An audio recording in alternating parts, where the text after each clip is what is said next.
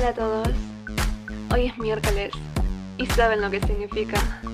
Es hora de Muy Paula con su presentadora favorita, Paula Couste.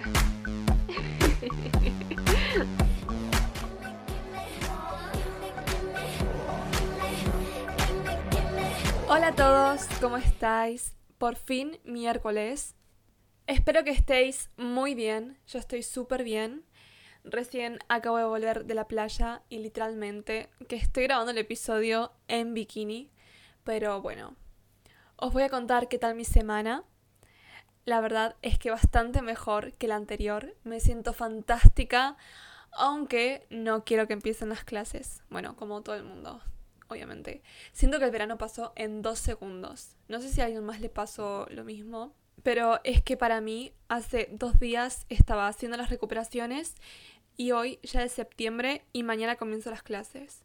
El tiempo pasa súper rápido. Vale, y no sé si nadie más el día de antes de clase es como que empieza a hacer todas las cosas que no hizo durante el verano. Hacer gimnasia, a cuidarse la piel, que esto, que lo otro, solamente para lucir espectacular el primer día y luego ya el segundo olvidarse de todo. Yo, eh, sinceramente, no, no hice nada. Eh, me veo como una vagabunda, o sea, estoy fatal, pero bueno, al menos soy honesta. Y mm, hasta había pensado hacer gimnasia, pero es que sabía que no, porque estoy en un estado físico fatal. Así que probablemente, aunque me pusiese solamente a hacer una sentadilla, luego iba a estar caminando como un pingüino cagado durante un mes. Entonces, para hacer el ridículo de esa forma es preferible no hacer nada. Aunque bueno, ya con tan solo haber pensado en hacer gimnasia, ya eso es un avance. Porque todos sabéis que bueno, que no soy muy atlética. Pero bueno. Vale, no sé si habéis prestado atención a lo que he dicho antes, que he dicho que estoy mejor. Entonces os preguntaréis, porque yo sé que os importa mucho. ¿Mejor por qué, Paula? ¿No estabas bien? Y la respuesta es que no. Y no es por lo que conté en el episodio pasado de que el chico con el que me hablaba se va a casar y su prometida está embarazada de gemelos. Bueno, podría ser por eso que estoy mal, que estaba mal, pero no. Y si no os habéis enterado y estáis flipando con lo que acabo de contar, sí, eh, id a escuchar el tercer episodio que es cuando cuento todo esto en mejor detalle. La verdad es que eso no me pudo haber importado menos, pero lo que pasó fue otra cosa. Vale, eh, no tiene nada que ver con lo que iba a contar, pero me habéis preguntado que si el chaval me dijo algo y no, no me dijo nada, pero creo que porque no escucho el podcast. Y mm, me sigue, me sigue votando para que lo metan mejores amigos, luego me sube la barrita cuando subo historias y todo esto mientras tiene a la novia, no, novia no, a la prometida con sus hijos en su vientre. Pero bueno, ser fiel no es una de sus cualidades. Su única cualidad es tener los ojos celestes. Pero bueno, no todo el mundo es perfecto. Vale, lo que os estaba contando antes. Que básicamente estuve ciega como por 8 meses y no pude ver todas las red flags que tenía literalmente delante de mis ojos. Bueno, habiendo dicho esto, me gustaría introduciros a mi segmento favorito del podcast, a Toxic University donde yo soy la presidenta, la profesora, la directora y básicamente todos los puestos que pueden llegar a ver en una universidad. Y hoy vamos a hablar de las red flags.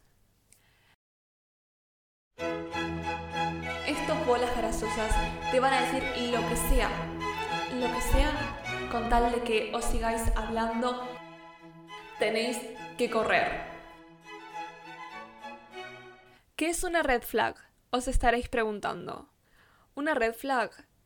La traducción en español sería bandera roja, que son comportamientos que indican algo malo y por lo tanto debemos alejarnos y esto se aplica tanto como para relaciones como para amistades. Y en la mayoría de los casos no solemos ver estas red flags hasta que algo muy malo sucede luego. Y por eso es que estoy aquí para enseñaros. Porque después del sufrimiento siempre hay una moraleja y una enseñanza. Entonces yo estoy aquí para que aprendáis de mis errores. Así que si alguien hace este tipo de cosas que voy a mencionar ahora, tenéis que correr. Vale, red flag número uno. Que tenga fotos con su ex, entre comillas. Y no solo eso, que ya es bastante peligroso, sino que ella también tenga fotos con él publicadas en Instagram, historias destacadas, que se sigan y se den like a todo. En estos casos solemos ver esto y vamos a preguntar, ¿pero no tienes novia? Y te van a decir, ya no estamos juntos, es que nos llevamos bien y ella forma parte de mi pasado. A ver, primero que nada, Instagram no es un currículum donde tienes que poner absolutamente toda tu información personal del pasado. Y segundo, vale, hay personas, muy pocas personas, que tienen fotos con su ex. Vale, pero eso es si tú tienes como 2.000 publicaciones en Instagram, entonces tienes que bajar a las fotos del 2016, que es muy raro que hagas eso, pero si tú vas al Instagram y de sus últimas tres fotos tiene una foto con ella, eso algo bueno no es. Bueno, yo creo que es algo bastante obvio, pero yo conozco personas que, bueno, que no quiero decir su nombre, eh, Paula Costé, que em, les dio igual esto y se lo creyó. Así que bueno, aquí estoy para deciros que no, que eso es una tontería, que es una red flag, eh, o sea, gigante. Red flag en llamas.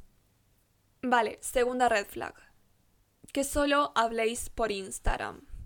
A ver, es normal hablar por Instagram, pero si ya lleváis meses hablando, lo más normal sería de que te pidan el WhatsApp, Telegram, aunque sea Gmail, cualquier otra cosa. Pero eso es lo más lógico. A ver, yo creo que hay que esperar un mes, al menos, de estar hablando en Instagram y todo eso y luego ya pedir el WhatsApp, que es lo que la mayoría de la gente suele hacer. A ver, los hombres no suelen esperarse un mes ni de coña. Dos días y te dicen estas típicas excusas, que son, uno, no me gusta Instagram, vamos a hablar por WhatsApp, es más cómodo. Vale. Segunda excusa, es que no me llegan las notificaciones. Vale. O si no, la tercera, que bueno, que es que quiere hablar contigo en WhatsApp y ya está. Y ni siquiera tiene la voluntad de inventarse una excusa. Simplemente te dice, dame tu WhatsApp y ya está. Qué bueno que es una razón válida que quiere hablar por WhatsApp porque es algo como que más personal que Instagram. Vale, tercer red flag. Que no tenga activado en Instagram su actividad. Eso es muy raro que no la tenga activada. Al igual que en WhatsApp, que no tenga tampoco activado los vistos una persona que tiene desactivado todo eso no lo hace por la madre, por cuando le dice, mamá, eh, estoy estudiando, por favor no vengas a mi habitación, no es por la madre. Es probable porque tenga a la novia que le debe decir, ay, me voy a dormir, que tengo mucho sueño. Mientras tanto, está hablando con cinco chavalas más. Eso es lo que está haciendo. Así que una persona que oculta absolutamente todo es raro. Y si oculta algo, es porque tiene algo para ocultar. Tercera red flag. Que hable mal de una chica todo el tiempo. Si es sobre todo de la misma chica. Los hombres no son como las mujeres. A lo mejor vais a decir, madre mía, eso es súper machista, no sé qué. Pero es la verdad. O sea, a los hombres no suelen hablar mal de mujeres. A lo mejor de otro hombre, sí. Pero ¿por qué te hablaría todo el tiempo mal de la misma persona? que esa persona es una mujer. Eso es muy probable que lo haga porque le gusta. Esa es la verdad. Te dirá, Buah, es que es insoportable, es una pesadilla, no sé qué. Pero es mentira. Es porque le gusta. Y a lo mejor te duele escuchar esto, pero es la verdad. Bueno, yo creo que esas son las red flags principales que hay que evitar. Pero también es muy probable de que veas este tipo de comportamientos y digas, a ver, esto es muy raro. Y estos bolas grasosas te van a decir lo que sea, lo que sea, con tal de que os sigáis hablando y llegar a su objetivo, que es saber cuál será su objetivo de mierda. Entonces, si alguien hace este tipo de cosas, aunque sea solamente una, eso ya es una mala señal. Es una mala señal. A lo mejor tampoco es tan drástico de que se hace una cosa es porque es muy mala persona. A lo mejor no es así. Pero nunca puede ser una buena señal. Y como he dicho antes, las red flags no son solamente en relaciones, sino también en amistades. Pero eso lo dejaremos para otro episodio que tengo muchas cosas para decir. Así que esto es todo por hoy en Toxic University y nos vemos el siguiente miércoles.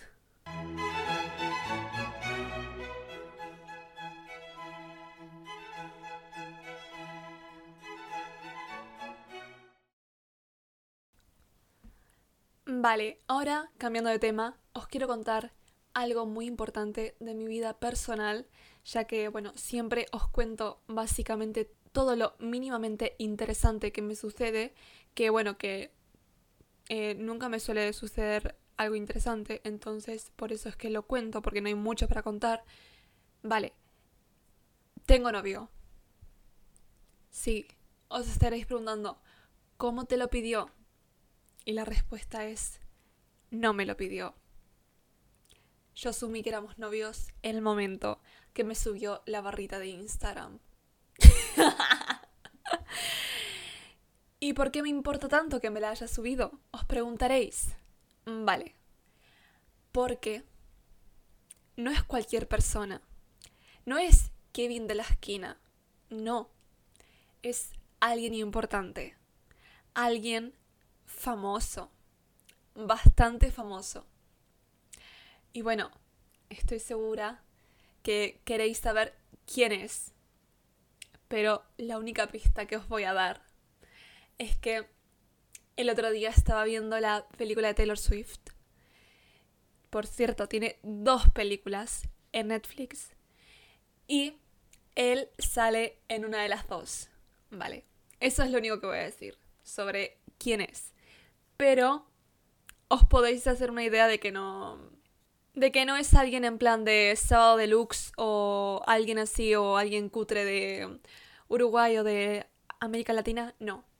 Es alguien bastante famoso y la verdad es que nos hablamos desde hace meses, desde febrero, o sea, la relación más larga que he tenido en toda mi vida, una historia de amor súper bonita y bueno, os voy a contar cómo comenzó.